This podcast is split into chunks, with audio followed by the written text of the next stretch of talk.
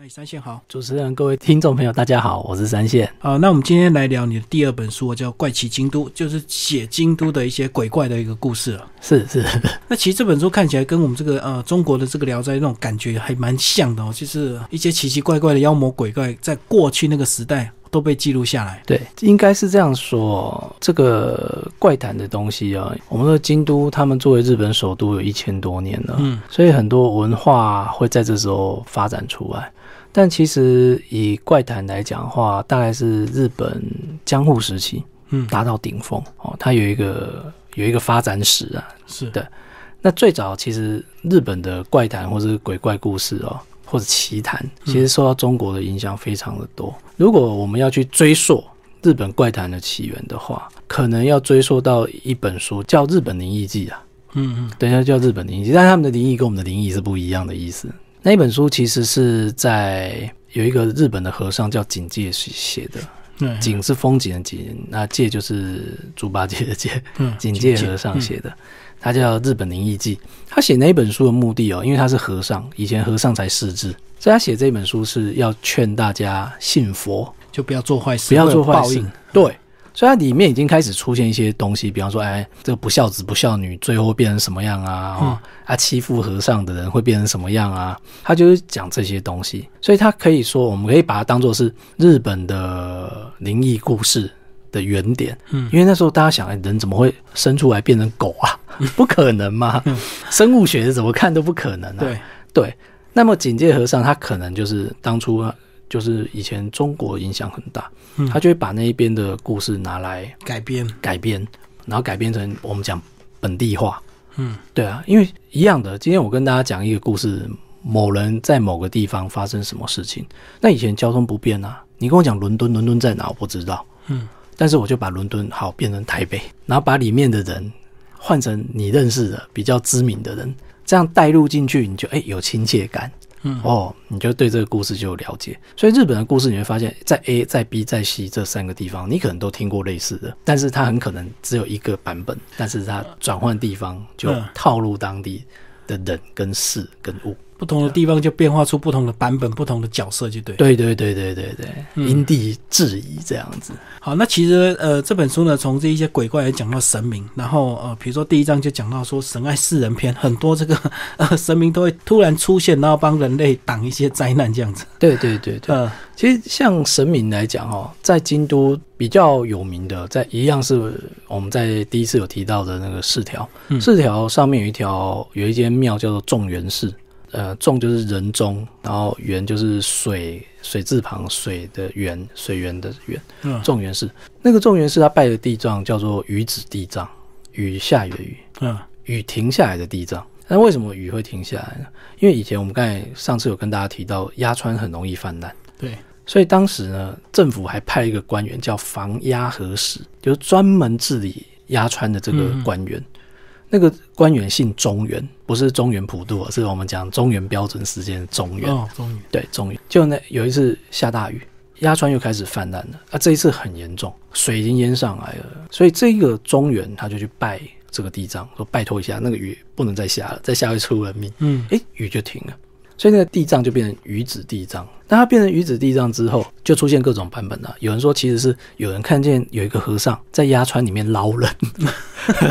救人的意思、啊。嗯反正对对，所以它就变成鱼子地藏。所以那一间庙后来就盖一间庙祭祀这个地藏嘛，它就叫众源寺。为什么？因为他姓中原。所以众是人加中，源是源加水，就代表人跟水能够和平相处，所以叫众源寺。那这个名字它叫叫鱼子地藏，可是后来它就变成目击地藏，就是专门治眼睛不 好的，募集啊，对，把把揪外。对，他就说有一个欧巴桑跟她老公很信这个地藏，就有一天她老公眼睛瞎掉，她就很不开心啊。我、这信这个地藏是信假的哦，每天来拜你还让我老公瞎掉，她就碎念了一下。当天晚上她就做一个梦，有一个和尚跟她讲：“你哈、用这间庙的水去洗你老公的眼睛，嗯她眼睛就会好了。”结果她就、诶真的哦，她就去洗她拿这个水庙的水去洗这个老公的眼睛就好了。嗯叫他赶快来还愿啊！哎呀，真的是乱讲话哦。 对，就一来就发现那个鱼子地藏，就众源寺那地藏啊，右眼是红的，嗯，还有说他流下眼泪，哎、所以后来大家就变成募集地藏，但实际上根据日本的考察，因为鱼子的发音跟募集的日文发音很接近，所以它可能变成一个讹传。就讲到后来，鱼子鱼子鱼子就变成募集的意思。哦，就同音不同字啊。对，嗯，发音很像，它不是完全一样的发音，所以日本有很多这一种这一类型的地藏。那他们就是说神爱世人篇，很多都是地藏替人家受苦，所以在京都他们这个地方，他们有地藏盆，盆节嘛，就是盂兰盆节，嗯，但是他们有地藏盆，所以京都人非常重视地藏这一块，就是地藏都会带人受苦。在火里面捞人，在水里面捞人的，治好你眼睛的，通通都有。对，呃，开篇第一篇就讲到这个，呃，那个头还帮人家挡在，头被切掉的。 对对对对，就是哎、对我帮你挡 刀。那他们的变化也很多了，很多地藏尊，比方说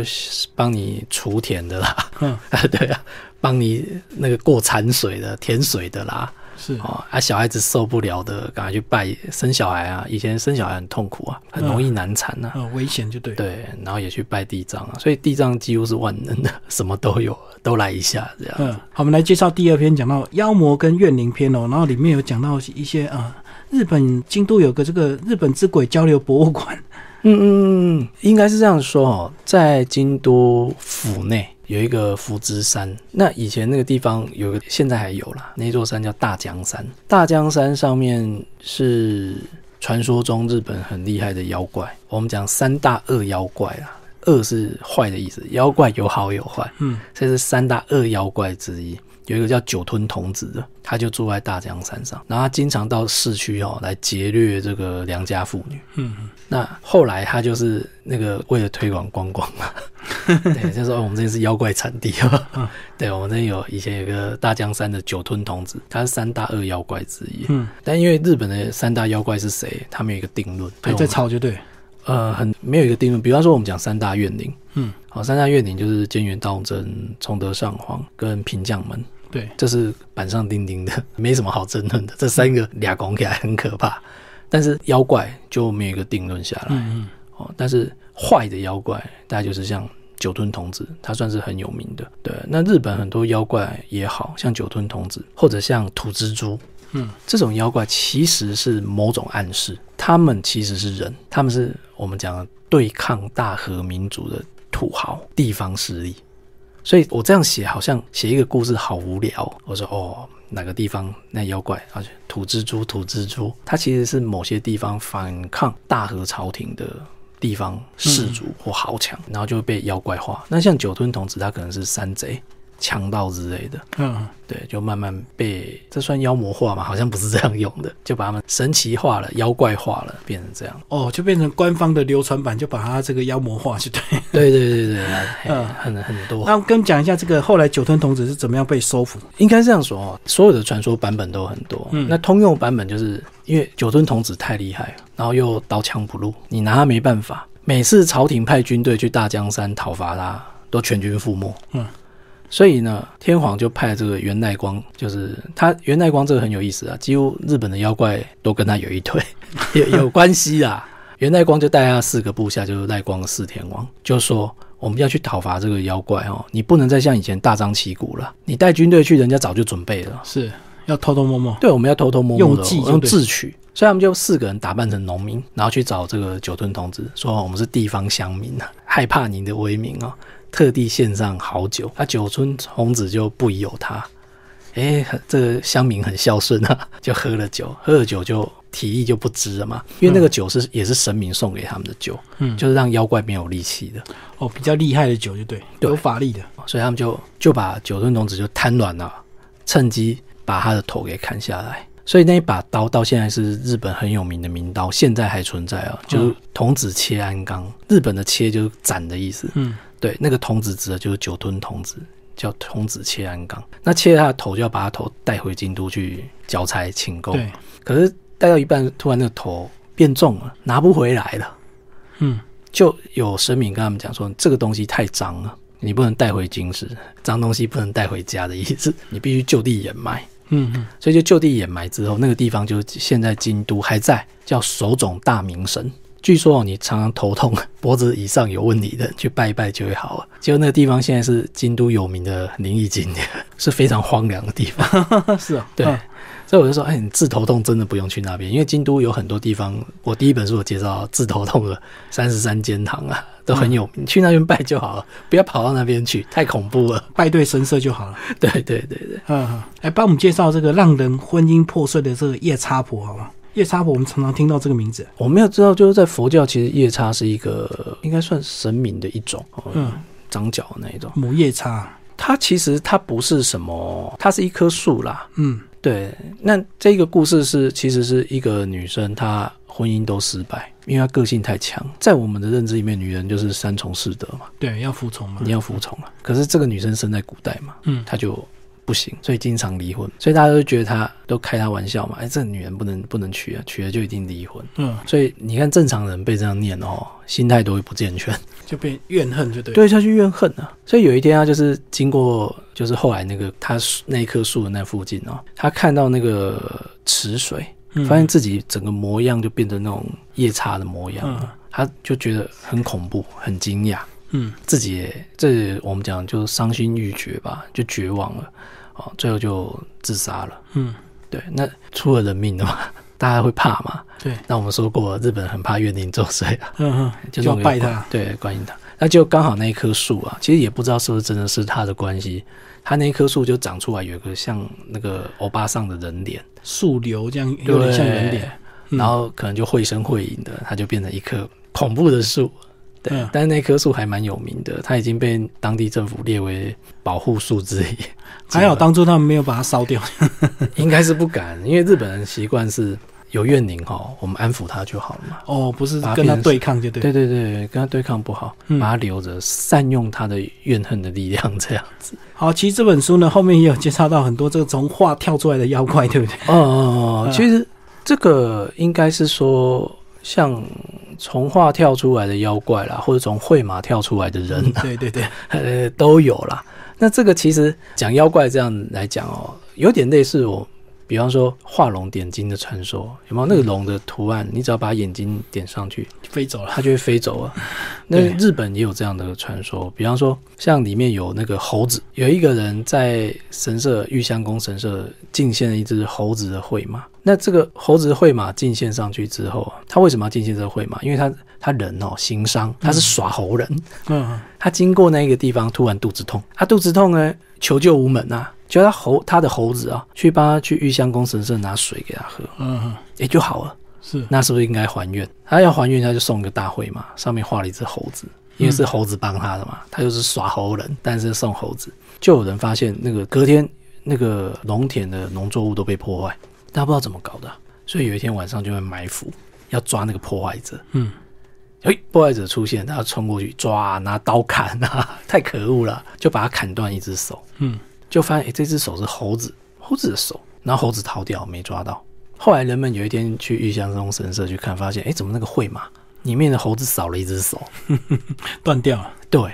所以有点类似，就是这某种程度他会形容，比方说这个画家很会画，他画的猴子或者马栩栩如生，晚上会跑出来。所以在日本啊，我就讲说，像京都御所以前天皇住的地方，它的东北角，日本有一个鬼门信仰，鬼门就是指东北角的意思，嗯妖怪都从那边来，所以他们会在那个房子，房子不是四方形，对他会故意在那边缺一个角，代表没有鬼门，嗯没门进来的意思。 那通常他们会在那个角上面放一只猴子，因为猴子的日文是杀戮，跟日文的撤去的意思是一样的。哦，谐音啊。对，所以放一只杀戮猴子在那边。那么京都御所天皇住的地方 哦，那个东北角那个猴子啊，用铁丝网网起来，因为听说它晚上会跑出来， 他本来是要挡鬼的，结果自己跑出来作它乱。会跑出来，跑出来乱。嗯嗯，所以京都站很多，像晚上猫，日本人相信猫是很会变化的，简简直是妖怪的极品。嗯，那他有一个故事，就是寺庙里面的那个猫会嘛，那个猫听到音乐的时候会跳出来跟大家跳舞，嗯嗯，就那个故事，就猫跳出来嘛，乡民都吓死啊！怎么猫跳出来跳人的舞蹈这样子？就去跟那个和尚讲说：“哎、你们家的那个会马的猫哦跑出会来跳出来跳舞。”嗯就那个和尚没办法，就用铁网把它网起来嘛。有一天晚上，他就发现有个武士，一有个武士的样貌的男人，嗯来跟他讲说：“哇，就是那一只猫，你这样把我网起来哦，我很不自由，可不 可以帮我把那网撤掉？我答应你，我不会跳，不会再出来跳舞吓人。”嗯所以那个和尚一听，还是也蛮可怜的，就帮他把那个网给扯掉。就是从那之后，大家就没有再看到会跳舞的猫了。嗯而实际上，那个绘马到现在还放在那间庙里面，哦哦对，而且是几乎大家都随手看看得到了，像这样子。哦，所以那个呃，妖怪还要跟和尚去协议，就对了。对对对对，就是讲一下，你不要把我困起来啊！我大不了我就是 不要再突跳出来吓人。嗯，对啊，谁知道会不会又突然跳下来？ 是，如果是我们现在，可能就有人会装那监视器哦， 嗯，一直录那个猫会嘛，看它会不会跳出来。对啊。其实你这样讲，我突然想到这个，呃，你写作还有个一个小小的梗啊，就是每一篇你都还会自言自语一下，对不对？ 说、嗯这个人怎么样子，那他为什么不自己来什么的？所以、对啊你自己也小小的一个幽默在里面。应该是算是个人的小小的评语啦。嗯，对啊，因为有些东西在我们的认知上并不是很合理。对，对，那以前我们在看这个故事的时候，不会想这么多。那我在写书的时候，我是希望说，大家在阅读的时候也能够引发一些自己的想法，就是我为什么要来这里，我为什么要来看这些东西，嗯嗯。然后从这些故事里面，你有没有看到什么样的美美嘎嘎，可以自己去思考这样子？所以有些奇怪的地方，你就会下个小评语，让大家思考一下，对对对，提醒，大家。或者说，哎，你你们觉得这个合理吗？ 你所以其实看了这么多，真的还有很多这个奇怪的一个这个传说，这个拼拼凑凑拼出来，对不对？所以真的有一些真的，我们现在看起来的眼光会觉得好奇怪啊。对啊，对啊，对啊，因为嗯其实说怪谈或是奇谈奇怪本来是正常的，但是有时候我们就是常常说看这个东西，大家有没有什么样的感觉，对还是说咱球球的 喝啊，看完就算了。所以有时候我是希望就是说一样啊，就是大家去京都玩也是一样，就是第一个我们来这边玩，知不知道这地方有什么，然后来这个地方某种程度上过去这地方是在干什么的。对，比方说像京都最有名的鸭川，很多人会在三条河原那边坐在河岸边啊，卿卿我我的啦，嗯哦，情侣就喜欢坐在河岸边。啊但其实以前那边是刑场，哦，压穿了，对啊， 因为我们刚才上次有跟大家提到，就是三条大桥是人来人往最多的地对方，在那边斩首示众最合适啊。就有威吓的效果。，对啊，嗯就是公众斩首，大家都看得到啊。嗯，所以以前那边都是砍人头、洗人头的地方。那你们现在坐那边卿卿我我的，所以那时候就有人说，那鸭川有一些传说，就是以前有那个情侣啊，武士跟一个艺妓啊谈恋爱，那武士地位很高啊，是不可以跟艺妓混在一起的，嗯哦易经那时候是比较卑微的，应该是那时候有点那种跟我们现在的艺妓不一样了，就他就跟那个艺妓谈恋爱，可是大家不能不允许这件事情啊嗯，最后两个人就去自杀了，殉情了。他们自杀的地方现在也是很有名的地方，就清水寺下面那里。嗯，所以大家去都不知道，清水寺下面有一个很大的墓园，用那个 Google Map 你就看得到，嗯，非常大一片。你用地球啊去看，很大一片，大家都不知道啊。后来他们以前幽会的地方就是在那个三条大桥下面，嗯，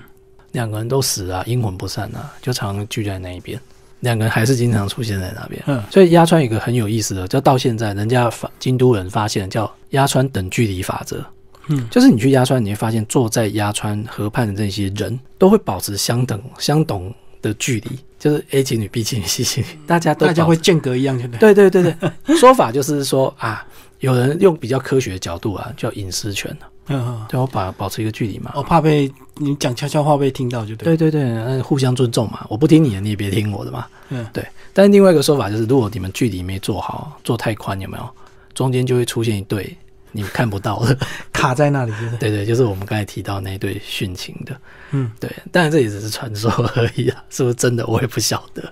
所以其实大家很自动就会自动分开，就对了。对对对对，有人就说是是这个样子，嗯然后还有一些很很好笑的都市传说，比方说情侣去那一边约会，在鸭川旁边约会的话，晚上做那一些事的几率就会提高。他们就说，因为鸭川以前我们说是砍人的地方，对，那又有 这么多灵异传说，所以他就说，只要情侣到那边哦，就会有一种我们讲的恐惧感。那就有点像我们看那个西洋的电影嘛，男女主角经历过万劫之后，终于热情嗯，的一起活下来、哦。就会特别的冲动激情。对，就是那一种，就是他们叫吊桥理理论或吊桥效应。对，就是男生带女生出去玩，如果想要赶快抓住这个女生的时候，让她走吊桥，她就会心跳很快。嗯，这时候他会觉得这个心跳的感觉，他会误以为是喜欢你的感觉。哦，是是，对，我们为什么会讲到这个？ 就是啊其实这个就跟你这个呃，平常你省吃俭用，可是有一天如果你生了一场大病，然后很幸运的治疗好之后，你就会开始会舍得花钱，因为你觉得差点都活不下 去了，钱已经不重要。对，可能是这样子，所以他们就说，哎、有一种心理作用，嗯嗯，对，就是因为鸭川以前这个地方有点，我们的说法就不干净，是是对是，，但其实现在哪有人在乎这个？嗯那、夏天的鸭川纳凉床，大家都在那边吃饭呢，所以还是要知道典故去玩才会有乐趣哈。会有乐趣的啊、嗯，对啊，那这么多这个京都的这个鬼怪传说有没有被翻拍成电影？其实应该是这样讲哦，有翻拍成电影的年代蛮早的，哦，比较早期啊。对，嗯但是有像我，我像有一个电影的名字叫《黑发》，黑色的头发。嗯呃，这故事也是发生在京都那边，其实就是一个男生，他不喜欢他老婆，后来有人找他出去，呃，以前你要离开自己的故乡很不容易的，嗯，对，就找他去远方去工作，高兴的不得了。出外打拼就对嗯对了。对对，他是借口出外打拼嘛，就在外面养小老婆。嗯嗯就打拼之后呢，回来就想说啊，工作结束了嘛，总是要回来看一看这个老婆变怎么样。嗯就后来发现房子都破破烂烂的，像废墟一样。嗯，走一进去一看，发现哎、诶自己老婆还在。是他老婆就跟他讲啊，真的是不好意思哦，自从你走了，然后也没有补贴家用啦。嗯对，所以家子家里就变成这样子残了破。嗯，可是这男的发现这女生变得非常漂亮，他老婆变得很漂亮，简直是回春了。嗯非常非常开心啊。呃，没关系，没关系。然后两个人就温存了一个晚上。隔天早上起来的时候，这个男生发现他旁边躺的是一具木乃伊，他老婆早就死了。早就死了。他吓得裤子都没穿好就跑了出来。嗯，邻居才跟他讲说：“你在说什么啊？女人没有啊，这家女主人之前就已经病死了。”嗯可是大家想要去帮安葬哦，移不动啊，进不去啊。哎 呀，他好像就是想要待在那里面啊。嗯，嗯？所以你昨天大概 就是遇到这个了吧 跟木乃伊。对，跟木乃伊啊。嗯嗯嗯。它是后来有被翻拍成电影。其实我们讲到日本的鬼怪最有名，应该就是这个《七夜怪谈》，对不对？或者是那个贞子传说这样子，对啊是是比较，但是那个是比较现在的。它是现代的啦，嗯因为现代的比较像都市传说。嗯嗯，对，对，其实台湾也有很多都市传说，像我们小时候就说那个电话啊，那电话连续拨几个七啊，就会打到阴曹地府。对，对对对，类似这样的嗯，都市传说啊，我知道以前就说半夜十二点梳头发就会看到你的哎另一半。对对，或者是在镜子前面削苹果，那对对个对皮不要断掉，你看就是都市传说。在日本也有很多都市传说，嗯对，那以前的怪谈他们为什么会在江户时期最多？是因为江户时期日本已经和平了。嗯，以前的武士是靠砍人展现自己的英勇，到后来没得展现的时候，就看谁胆子比较大。嗯，所以到江户时代就出现一些很有趣的玩法，比方说百物语，一百个故事。嗯，夏天大家聚在一个房子里面，点一百根蜡烛，讲一个故事，吹完一根蜡烛，当然是要讲鬼故事。啊嗯嗯，吹到第九十九根的时候，大家就不讲了，等到天亮，因为他们相信第一百根如果吹下去，刚刚讲的东西就通通出来。哦，实现了，就对。对，所以就有百物语。所以日本很多传说都会什么什么百物语，就是当地发生的鬼怪故事啊。嗯，所以就类似这样子，等于是以前的武士在战场上展现自己的胆量，到后来哎，大家没事干了，没仗可以打，就来讲讲鬼故事，互相来试试胆，哦，所以这样讲着讲着就流传出来，这个版本就越来越丰富，越来就对越了。多越多。嗯因为比方说，我今天我们两个在台北这边打仗，然后后来我。回去我的故乡，我就会把我在台北听到的，可能是你跟我讲的故事，嗯，但是我的乡亲不知道你的故乡有什么东西呀、是啊是啊，对啊，所以我就把它套入我的故乡有的地方，或者有的人，再把它转述给我的我故乡的人听。对啊，因为以前山高水远不好求证，真的所以真的随便你真的讲，随便你 掰。对啊，嗯对嗯，啊，然后套到不同的故事、不同的主角，就变成你自己版本的鬼故事。是啊，是啊，是啊，嗯就后来就传越传越多，但你会发现，哎、都很像。不过他们这个目的当初也是为了教化人心，对不对？就是最早最早是提醒大家不要做坏事，啊对啊，不要随便抛弃老婆啊，不然变木乃伊。负心汉就对。 对啊，对啊，对啊，最后三件帮我们总结这本书好吧？为了这本书呢，你应该是也大量收集很多日本相关、京都相关的一个鬼故事，对不对？应该是说，像我第一本书《崇拜京都》讲的是神社比较多对，神社寺院比较多。那写怪谈这个地方，一方面是我个人喜欢，嗯对，那一方面也是觉得说，大家来到京都玩啊，可以对这地方有更不同的认知，比方说压川的一些事情啊，嗯，但不是为了吓大家啦， 大家还是可以去，啊因为人多，你不用担心。嗯，只是说有时候我们写怪谈，某种程度上它是提醒大家，就是我们希望去思考这个讲话有没有道理。嗯嗯，像京都最有名的福建道和大社，就是千本鸟居，从山下上去鸟居很多很多。那他们的神的使者是狐狸，就很多台湾人可能不明白不懂，以为我们拜的是狐狸，就说人家那是狐仙庙，哦，哦，那就七差八远了。嗯但有些故事啦，或者是一些神话啦，或者怪谈也好，它背后面都有一些故事存在。就是大家看了书之后，可以知道哦，虽然我写的是迷信的东西，但其实某种程度没有那么高尚，就是破解迷信也好，或者是说嗯用比较正面的角度去看这些事情，对，才不会觉得嗯无仙庙我怎么不知道？ 嗯，对，啊，人家那个道和大社可是全日本道和神社的总本宫哎、是对啊，被你讲成拜狐狸的， 那就有点荒唐。哦，而且这个呃，过去呃，我们之前也聊到京都是呃建都很早嘛，呃对，也七很九四久，年，所以它这个鬼故事自然流传的特别多，然后人来人往，大家口耳相传，也自然就演变成它的这个鬼怪故事啊，呃，这么丰富这样。对对对对，好，今天非常谢谢我们的作者三线为大家介绍他的呃《怪奇京都》，然后是由创意市集所出版。然后听众朋友如果有兴趣，哎、再帮我们分享你的粉钻，啊，我的粉砖是京都旅游研究室，然后里面的一些讯息内容。呃，里面会有很多我我常常讲就比较杂七杂八 的，对，可能旅游讯息也有啦，对，但是现在比较倾向于一些比较有趣的，比方说前一阵子高台市京都的高台市出现那个机器人观音，哦，对对对对，对，嗯会会念经，